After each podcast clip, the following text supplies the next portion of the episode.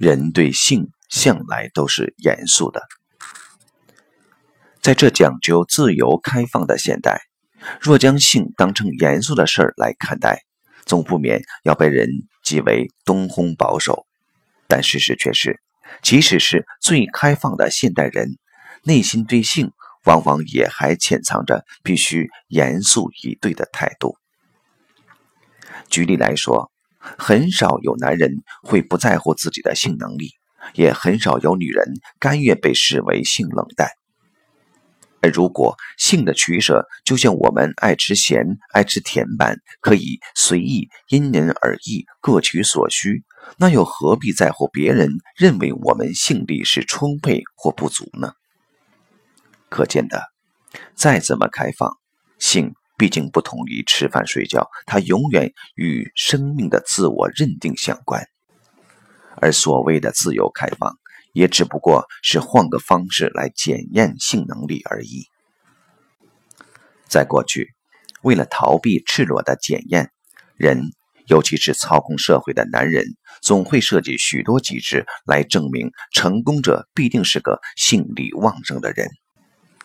所以，达官复古明明性无能，也得三妻四妾。其中的缘由，并不尽然，任他们都是虽不能治，心向往之的好色之徒。主要更在由此证明，我是个比别人性力旺盛的人。然而，到了现在，许多过去为不行男人造假的机制，因自由开放、两性平等都解体了，男人愈显得恐慌，只好更赤裸裸地去求助外在的辅助。因此。现在的情趣商店生意好，与其说是因为现代的男子更晓得享乐，还不如说是因为社会的改变已逼得他们无所遁形。男人如此，女人也好不到哪里。过去冷感可以被以为是圣洁，现在冷感就是罪过。所以在女性解放的现代，我们却发现，她们由于怕在性力上被比下去，所花的非理性作为反而更多。情趣商店的女性主顾仍不亚于男性。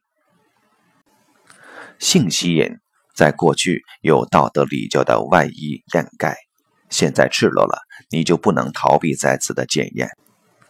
性于是不只存在于两人之间。他即可公开论之，乃常成众人之事。最后就搞得大家整天焦焦虑虑的。谁说性自由开放了，我们就可以轻松地面对它？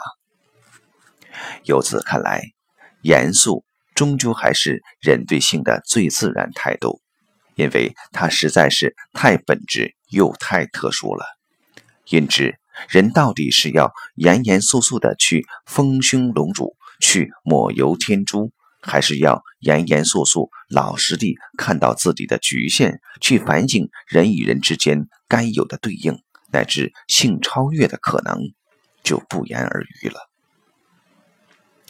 也就是从这与生命认同有关的严肃面上，我们才更能体会到，为什么性既可能是堕落的力量，也可能是向上的能源，同时。在许多宗教里，为什么既会有不少假借修行、行其恶事的淫棍，也会发展出以性为生命关照核心修行的法门？